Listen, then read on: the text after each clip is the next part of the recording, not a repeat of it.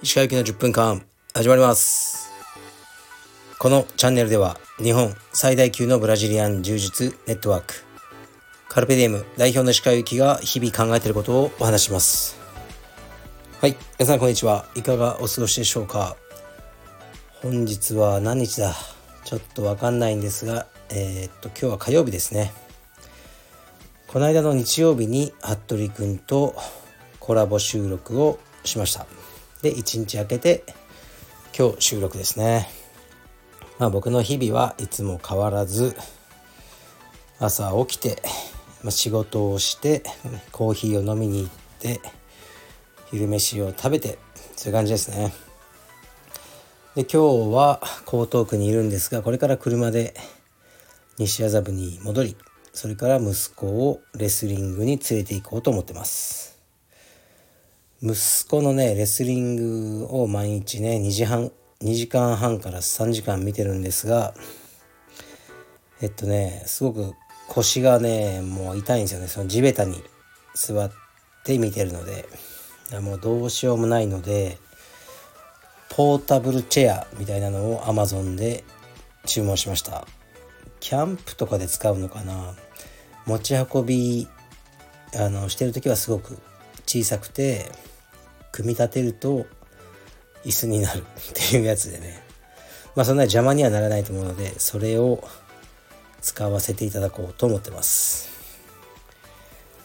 で昨日はこのラジオを聴いてらっしゃるかどうかわかんないんですけどあるキッズの、えー、保護者の方と少し青山道場で話しましたね。もうかなり前から通ってくださってる子さんで、ね、今は兄弟で通ってくれててあの、大変だと思いますね。クラスが分かれてるんで下の子はえー、っと4時5時のクラス。で上の子が5時6時のクラスということで、ね、週に3回とか2時間は青山道場にこうね座って見ておられるちょうど今僕は腰が痛いしね僕も同じようなことやってるので結構大変じゃないですかみたいな話をしたんですけどあの RPG みたいな感じで楽しんでますって言われててで最初意味が分かんなくて「え？っ?」て言ったんですけどロールプレイングゲームのように自分の子供たちがだんだん強くなっていくのを見て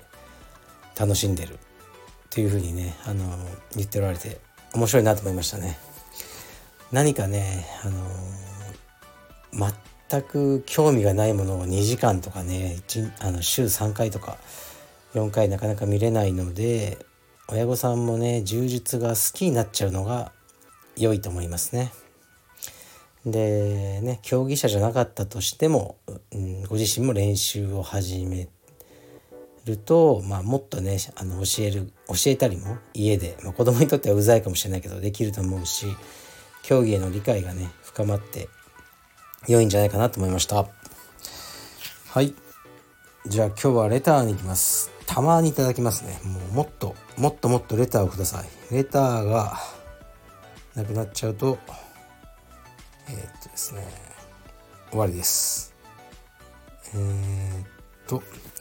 鹿先生初めてレターいたします。私は柔術道場に通う傍ら40代で子供を授かり現在妻と育児の最中です。生活は慌ただしいですがこのラジオで紹介された映画を見る時間をとても貴重に感じています。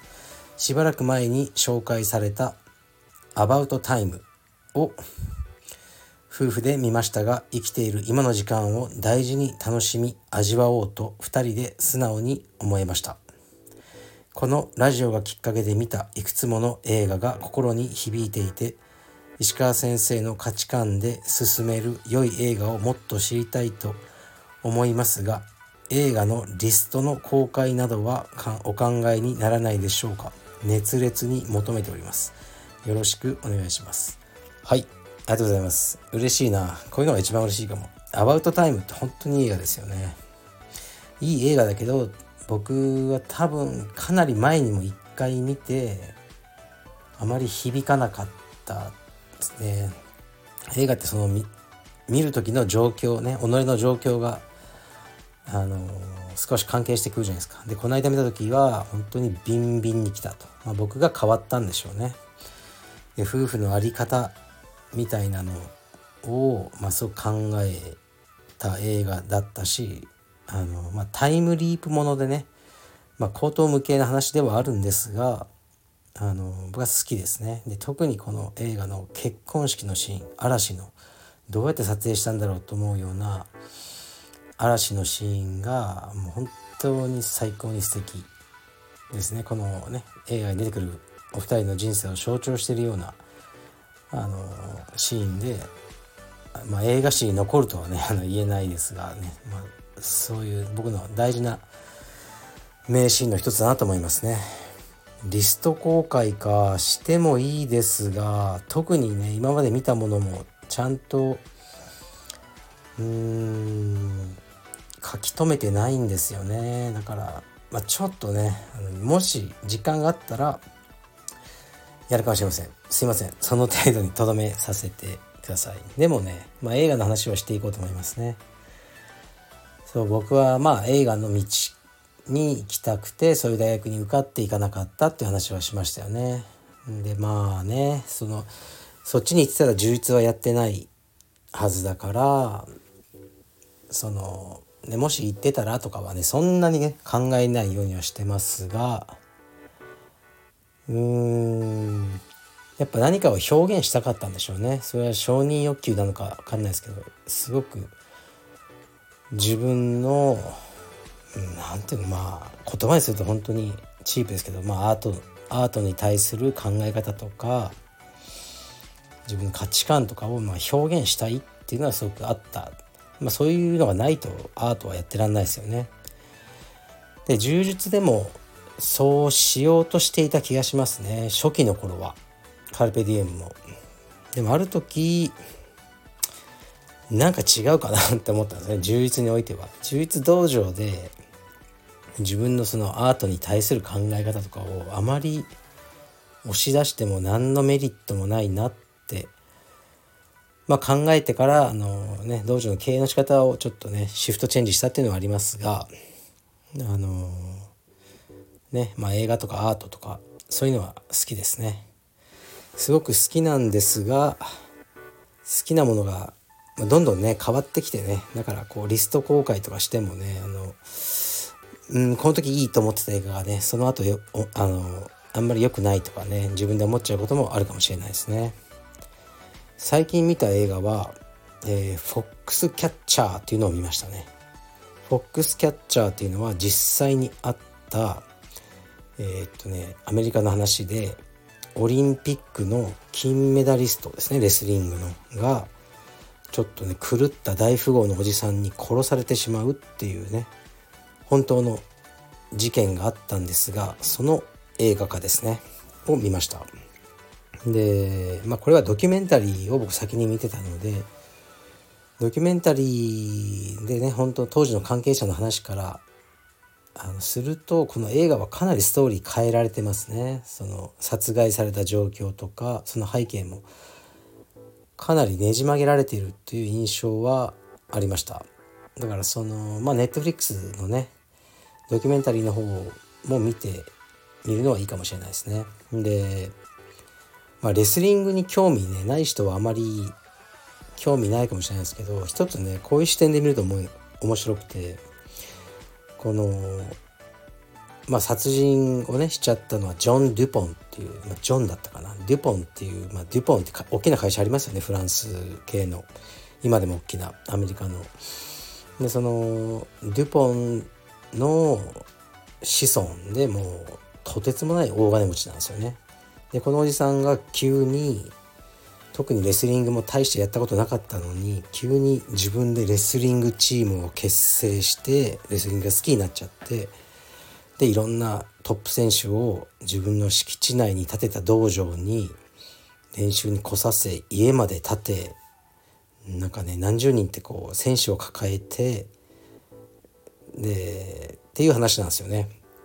まあ、このねあの部分が面白いですね。お金持ちのじじいなんですよねで友達も